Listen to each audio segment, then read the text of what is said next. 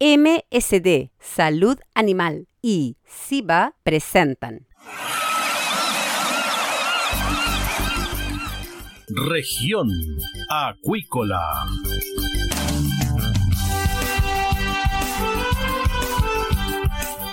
Escuche desde ahora todas las novedades de las principales actividades económicas de la región de los lagos y con las voces de sus protagonistas.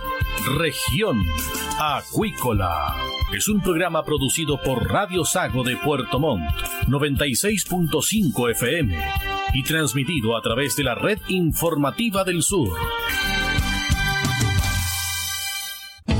SIVA, Ciencia Aplicada en Acuicultura. Contamos con un capital humano avanzado y equipamiento especializado. Nuestro compromiso, entregar confianza y calidad para una acuicultura sustentable. SIVA, Centro de Investigaciones Biológicas Aplicadas. Visítanos en www.siva.cl. El bienestar animal está integrado en todos los servicios que MSD Salud Animal ofrece a la salmonicultura chilena. Los equipos garantizan un cuidadoso manejo de los peces durante todo el ciclo productivo, evitando lesiones y situaciones de estrés, y están disponibles en la sala de exhibición en Megacentro Puerto Montt, donde también brindan asesoría técnica en el proceso de adquisición y postventa de equipos. MSD Salud Animal, impulsando el bienestar animal. Escuche todos los domingos desde las 12 horas Recuperemos Chile. Recuperemos Chile. Un espacio de ciudadanos que busca retomar el país de todos. Recuperemos Chile, el valor de las ideas.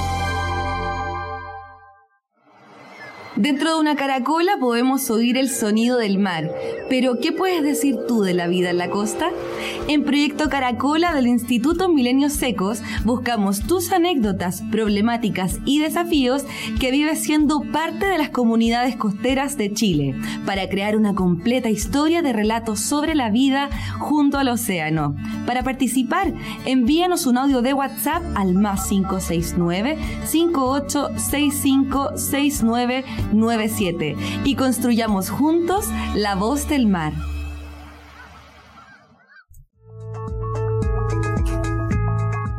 MSD, Salud Animal, líderes en investigación, desarrollo, producción y venta de medicamentos, vacunas y tecnologías para la producción de salmón en Chile.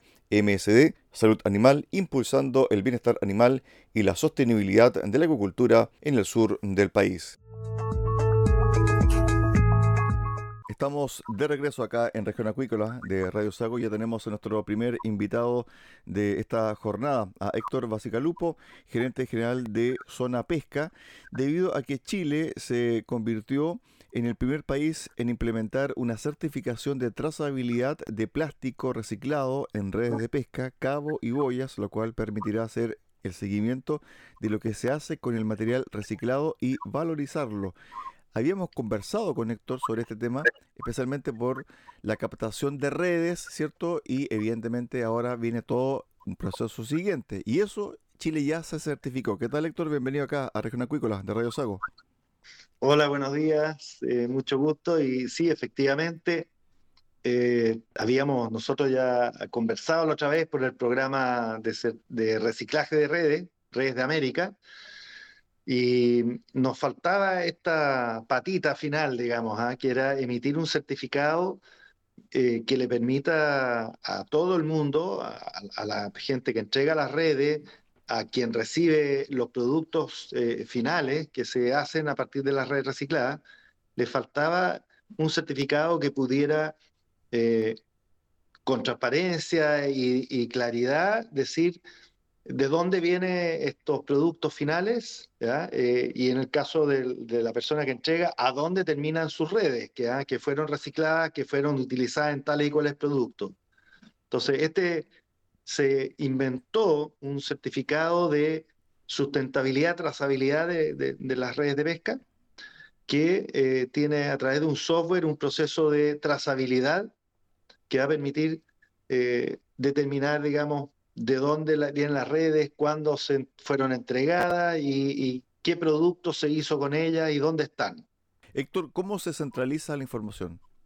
Eh, nosotros para esto tuvimos conversaciones con una empresa que se dedica a, las certificaciones, que es la empresa CETPRO, y estamos desarrollando este certificado en forma muy similar a lo que hacen las certificaciones de sustentabilidad.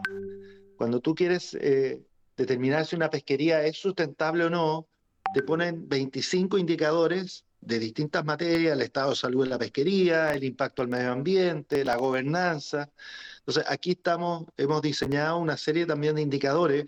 Por ejemplo, eh, si tú tienes 10 eh, eh, toneladas de, redes para reciclaje y, entregas al programa un kilo, no va a ser posible que, que, incorpores al programa, digamos, porque es muy poquito. Tienes que comprometerte con un porcentaje elevado que se está definiendo si va a ser un 30, un 40%, y además tienes que comprometerte en el tiempo, ¿ya? Es decir, si yo te entrego, cumplo con ese criterio, ingreso al programa, me certifican con el sello, pero después al año siguiente no te entrego nada, entonces te quitamos el sello, porque aquí tiene que haber un compromiso eh, de incorporarse esto de forma permanente y eh, tratando de eh, reciclar todo lo, que sea posible. Así que... Ahora las empresas están creando departamentos especializados y que se focalicen también en el reciclaje porque en el fondo esto es nuevo para toda la industria y evidentemente hay que implementarlo de una manera gradual. Por lo tanto, si es que hay alguna iniciativa de alguna empresa que ya tenga un departamento de reciclaje, por ejemplo. Mira, las empresas en general tienen departamento o han ido creando gerencias o departamentos de sustentabilidad. Y, y, en ese área eh, estamos conversando con ellos y generando distintos programas. El primero para nosotros fue recuperar las pesquerías, por cierto, era el más importante, más urgente, y, eso fue bien importante porque hoy día 14 de las 16 pesquerías industriales tienen más biomasa que el año 2013 y 10 incluso alcanzaron el óptimo. Así que bien, pero después seguimos avanzando y empezamos a ver distintos programas de economía circular. Y dentro de esos programas de economía circular, entonces entra el reciclaje de redes. Como hablábamos la otra vez, nosotros ya, nosotros digo, la industria chilena ya ha entregado 6.000 toneladas en los últimos 4 o 5 años eh, al programa Redes de América. Que eso también es bien importante porque este certificado que, que se genera ahora es un certificado del programa Redes de América. Y eso yo creo que es importante para la comunidad porque eh, tú de repente podrías llegar con un certificado eh, emitido por alguien que nadie conoce. Entonces un certificado de Redes de América, que es un programa ya conocido, que tiene cuenta con el apoyo de la FAO, que están entregando redes seis países de Latinoamérica, que estamos por hacer una alianza con, con Europa, que estamos incorporando a la pesca artesanal. Entonces, el programa Redes de América te va a entregar el sello Redes de América. Entonces tiene mayor peso eh, y credibilidad. Y, pero para que eso se logre, lo hacemos con una auditora externa y además, digamos, eh, eh, con un estándar o este protocolo que estábamos hablando al inicio, que va a tener una serie de exigencias, no, no es llegar y entregar el sello, sino que va en serio, al que, al que se mete, se mete en serio y a ese se le va a dar el certificado. Cuando se realiza la labor de ustedes a mar abierto, ¿cierto? Se captura las especies, después se produce, después llega un producto elaborado. Por lo general, cuando uno ve un producto elaborado, en las góndolas de los supermercados viene con estas flechitas que hacen un círculo ustedes ya están incorporando o las industrias que están asociadas, ¿cierto?, a la pesca industrial, están ya incorporando ese sello porque en el fondo hay una trazabilidad y el cliente, ¿cierto?, el consumidor puede informarse de que la cadena productiva está entrando en una zona también circular verde. Sí, mira, el, el que está funcionando es el certificado de sustentabilidad. En algunos productos, el Jurel, por ejemplo, okay. También los camarones y langostinos, si, si tú vas a los supermercados, tiene un sello que es azul, que es el Marine Stewardship Council, que es un sello que indica que eh, ese producto fue pescado en forma sustentable, la pesquería es sustentable y, la gente lo puede consumir con esa tranquilidad. Este sello eh, está en desarrollo, y, pero vamos a tener que llegar a eso porque yo creo que es muy importante para el consumidor que además sepa que eh, ese producto además de ser sustentable, está en un programa de reciclaje, disminuyendo los desechos y, al contrario, digamos, generando economía circular. Y como decían, fíjate que es bien importante, como, como decían ayer en los discursos, que esta fue la, inauguración, la firma el convenio, eh, mucha gente habla de economía circular. Todo el mundo está hablando de economía circular, está como medio de moda, pero son pocos los que están haciendo cosas concretas. Y eso eh, es bueno saberlo, es bueno destacarlo, pero además tiene que ser con transparencia, que la gente se pueda meter a la página web y hacer el seguimiento y, ver dónde, dónde se están reciclando las cosas, en qué se están convirtiendo, y, en eso estamos. Estamos con Héctor Basigalupo, gerente general de Zona Pesca de la Sociedad Nacional de Pesca. Hay puntos de reciclaje ya en algunos puntos de, por ejemplo, de la región del Biobío, es decir, hay un lugar específico donde las empresas van a depositar eh, estos eh, elementos que recapturan en alta mar.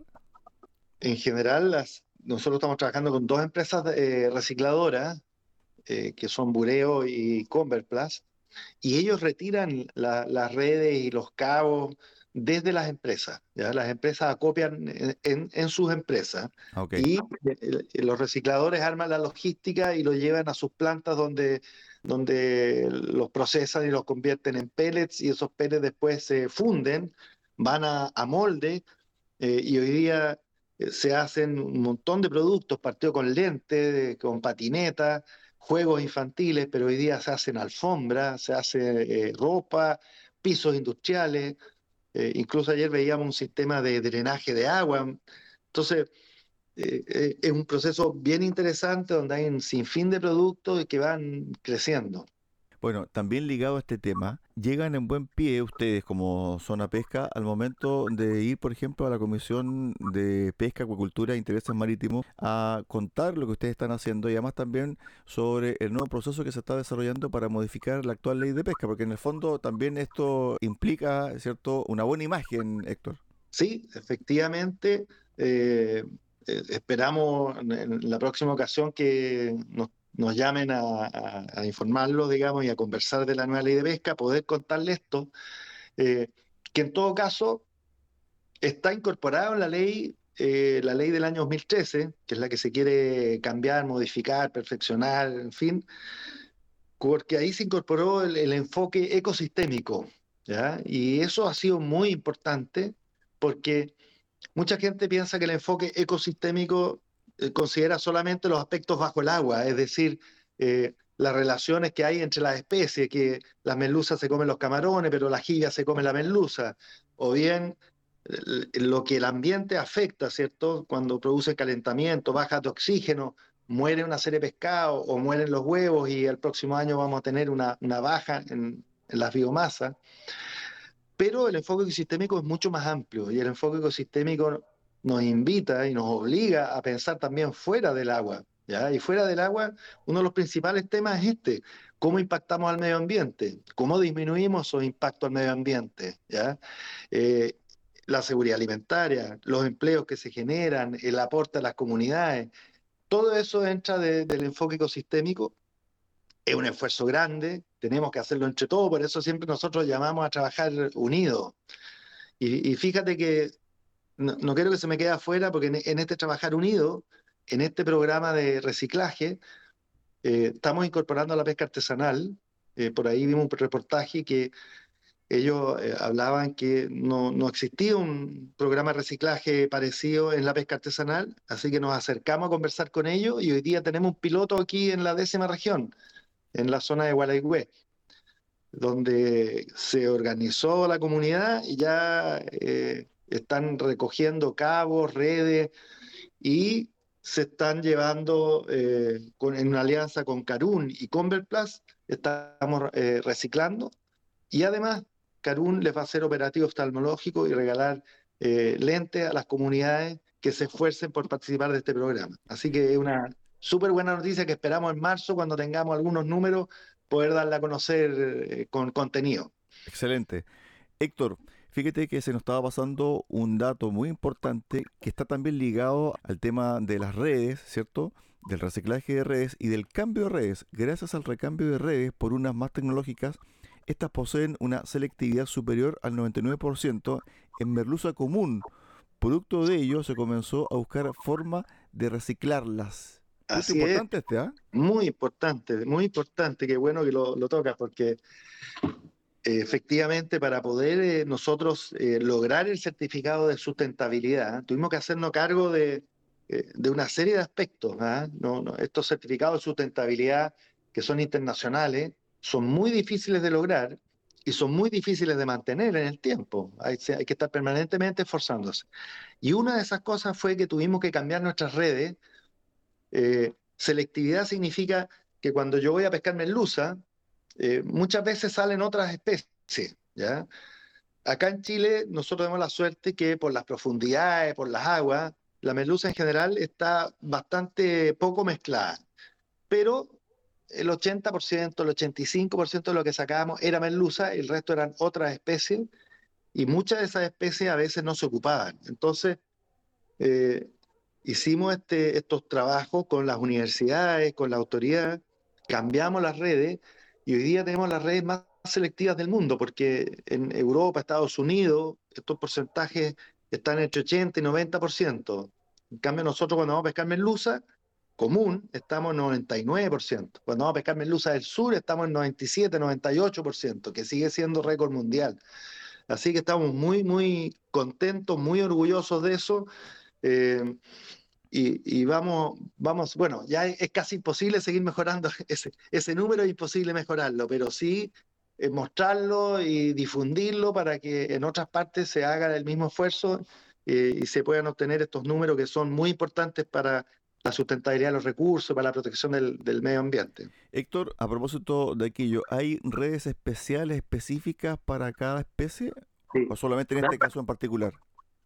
Sí, hay redes, a ver, eh, las redes se clasifican, digamos, en primero en la forma como operan, tienes redes de cerco con las cuales operas eh, especies de superficie como la anchoveta, el jurel, la sardina común, y tienes redes de remolque eh, o, que se arrastran, ¿cierto? Se remolcan, y ahí operan las especies más de fondo, como las merluzas o los camarones langostinos. Dentro de ese grupo grande, efectivamente, cada especie tiene que operar a una cierta profundidad, a una cierta distancia de la costa. Se ocupa mucha tecnología, sonares, ecosondas científicos, por eso podemos determinar bien dónde están, a qué profundidad, si es camarón, si es langostino, si es merluza, de qué tamaño. Entonces, cuando se descubre que el tamaño es muy pequeño, no se sigue pescando en esa zona. Cuando se descubre que viene muy mezclado, no se pesca en esa zona y se da a una zona donde esté sola.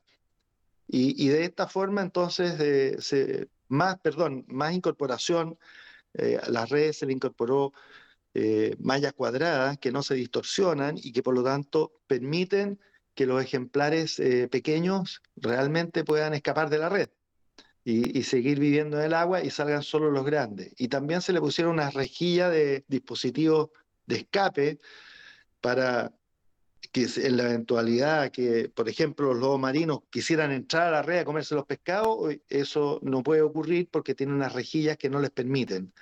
Por lo tanto, eso que se llama capturas incidentales, hoy día en Chile es cero, que también es, un muy buen ejemplo. Y, eh, y bueno, nosotros conversamos con las ONG y las ONG saben de esto y están bastante contentas con todo lo que hemos hecho.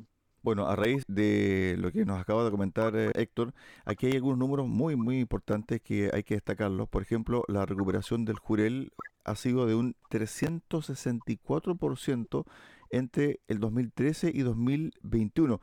Recordemos que el jurel en algún momento era una especie amenazada y estaba prácticamente por desaparecer. Y se hizo un tremendo trabajo. ¿Cómo fue este trabajo específicamente con el jurel, Héctor? Mira, efectivamente el jurel no, no voy a alargar tanto la historia, pero sufrió primero eh, el fenómeno del niño más grande del siglo y una sobrepesca. Y después cuando estaba empezando a recuperarse, llegó esta flota extranjera que se puso a operar fuera de las 200 millas. ¿ah? En ese sentido, eh, eh, no estaba en nuestra zona económica, pero una flota que fue creciendo, ya eran más de 50 barcos sacando 500 mil toneladas, y por lo tanto el jurel, que estaba bastante débil, terminó en un colapso y la cuota eh, bajó a 300.000 toneladas. Hoy día eh, se inició un proceso de recuperación que partió armando una especie de subsecretaría de pesca o ministerio de pesca de la alta mar. Y Eso se hace en Naciones Unidas, se hace una convocatoria amplia, todos los países que tienen interés pueden participar y Chile fue el, el que convocó a esto junto con Nueva Zelanda y Australia. Y hoy día hay 15 países participando en esto. Se arma un comité científico que estudia los, antecedentes, los datos, pone una cuota todos los años, adopta medidas de conservación. Y otro comité de cumplimiento o fiscalización que eh, vela porque todo esto se cumpla. Y después de, de 10 años podemos con mucha satisfacción mostrar las cifras que tú mencionabas. El jurel se ha recuperado un 300%. Hoy día la cuota ya está en 900 mil toneladas y va a seguir subiendo, a pasar el millón el próximo año. Y, y esto nos tiene muy contentos porque eh, esto es eh, un alimento que se ha ido valorando por parte de, de, la población en todas partes del mundo. Como esta pesquería está certificada MSC, eh, que es el sello de sustentabilidad, está entrando hoy día de a poco a los mercados europeos con un producto de primera calidad y sustentable. Así que son puras buenas noticias eh, a través de un trabajo sí, de que demoró 8 o 10 años.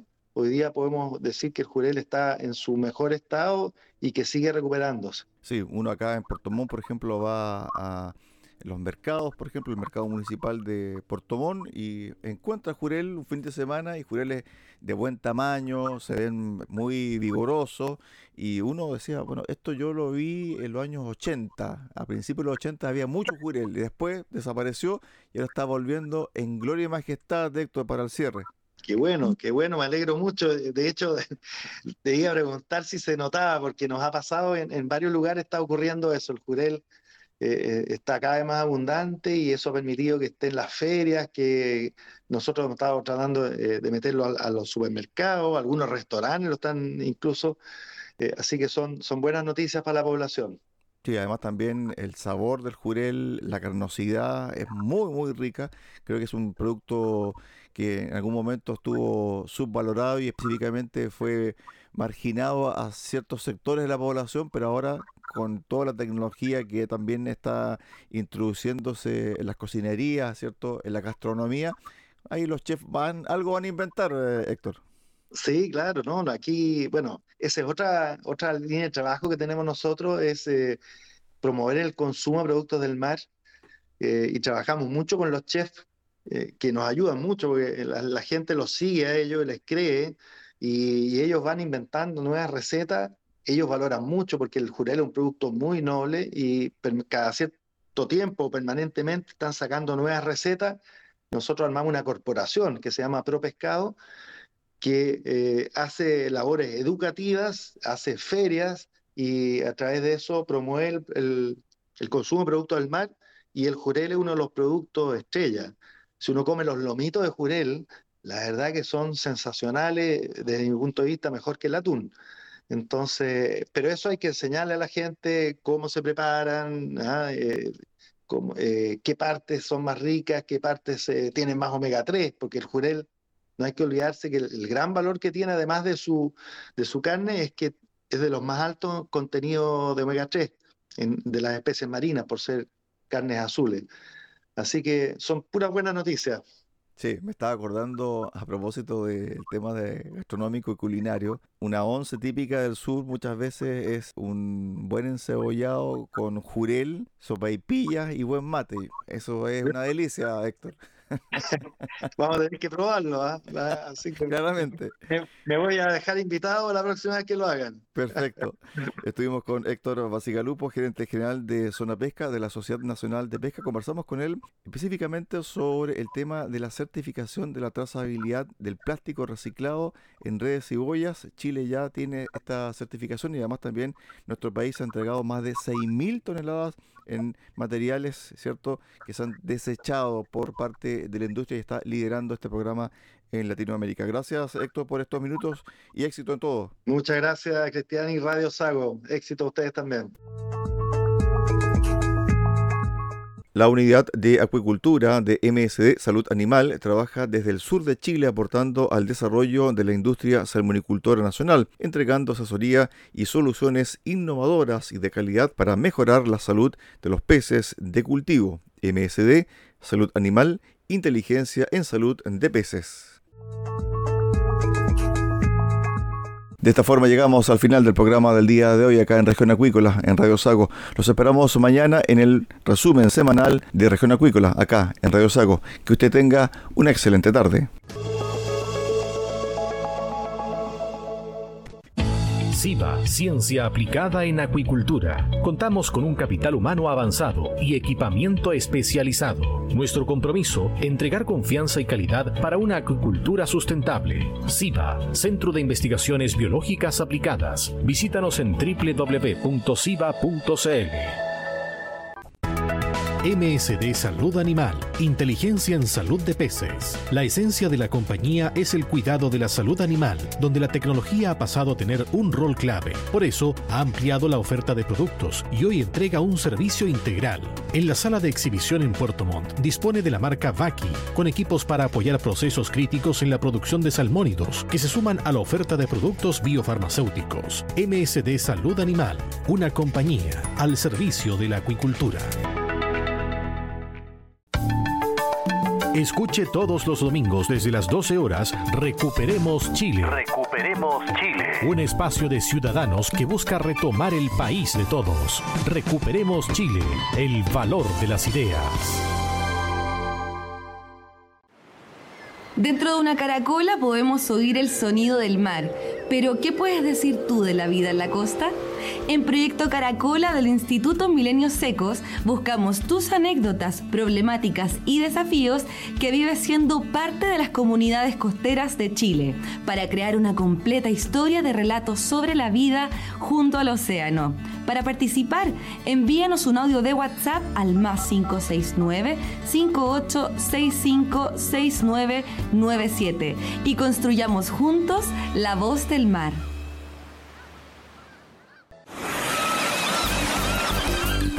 Hemos presentado Región Acuícola. El acontecer de las actividades económicas que dan vida a la región de los lagos y las voces de sus protagonistas en el más completo resumen noticioso. Región Acuícola es un programa producido por Radio Sago de Puerto Montt 96.5 FM y transmitido a través de la red informativa del sur.